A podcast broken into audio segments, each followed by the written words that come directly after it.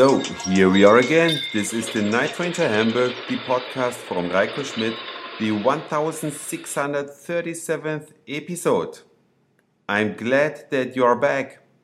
So viel verrät jetzt schon, in welchem Land ich zumindest zu finden bin. Und einige Nachzug nach Hamburg-Hörer haben es auch schon rausgefunden und mir gemailt.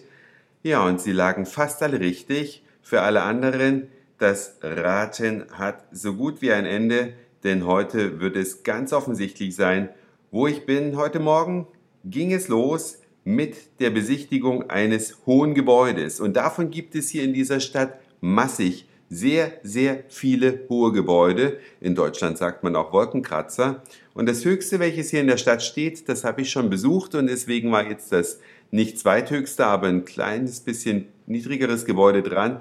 Heute Morgen schon um neun. Man muss nämlich die Karten, die man da reserviert, zeitabhängig kaufen. Und damit ich morgens genügend Zeit habe und auch Platz habe und mir nicht mit allen anderen Touristenmassen diesen Platz teilen muss, bin ich also sehr zeitig aufgestanden, damit ich um 9 Uhr da sein konnte und hatte dann natürlich einen Blick auf das höchste Gebäude, konnte wunderschöne Fotos machen.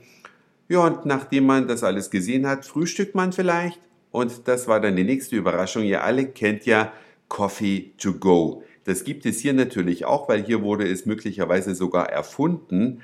Aber der Coffee to go, der ist ja in Deutschland zumindest überall irgendwie der gleiche.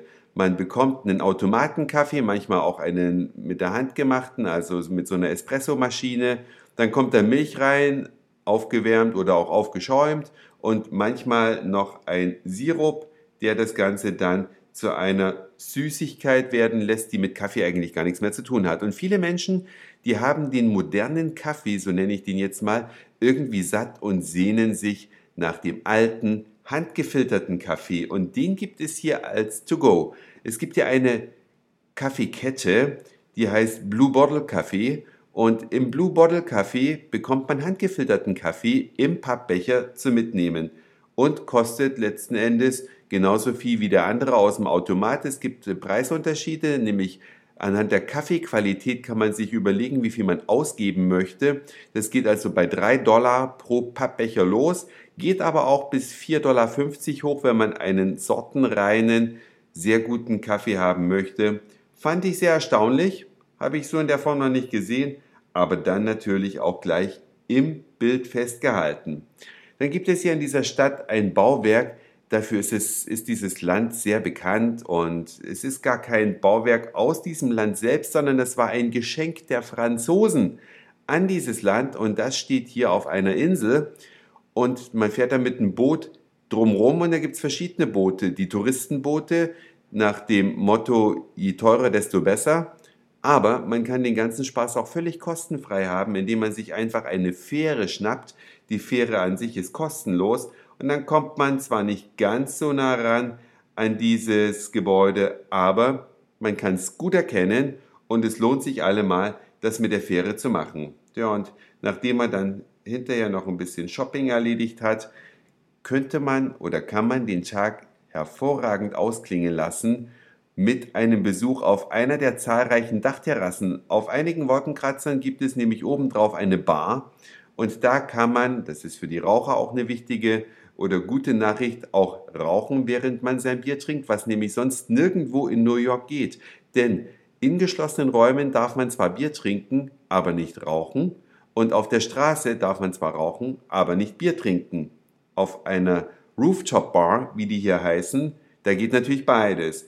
Und da habe ich heute schon einige getroffen, die das wirklich wertschätzen. Und da habe ich mich dann noch raufbegeben. Skyroom hieß das, ist dafür bekannt, dass sie keine astronomischen Wolkenkratzerpreise verlangen, sondern ganz normale Preise wie in jedem anderen Laden auch. Und man hat von da aus einen herrlichen Blick über die Stadt und vor allen Dingen kann man da den Sonnenuntergang genießen. Wenn man also so gegen 19 Uhr da eintrifft, dann ist sogar noch Happy Hour. Das ist auch mein Tipp für euch, falls ihr mal in diese Stadt reist. Dann macht das am besten so, dass ihr so hingeht, dass ihr sowohl Sonnenuntergang als auch Happy Hour gleichzeitig habt dann habt ihr den doppelten Nutzen und einen gigantischen Ausblick.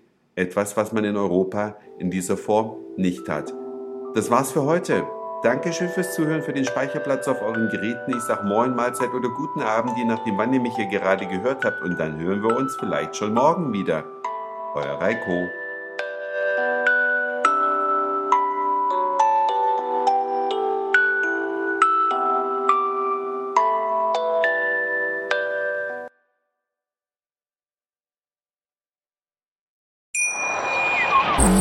Schatz, ich bin neu verliebt. Was? Da drüben. Das ist er. Aber das ist ein Auto. Ja, eben. Mit ihm habe ich alles richtig gemacht. Wunschauto einfach kaufen, verkaufen oder leasen. Bei Autoscout24. Alles richtig gemacht.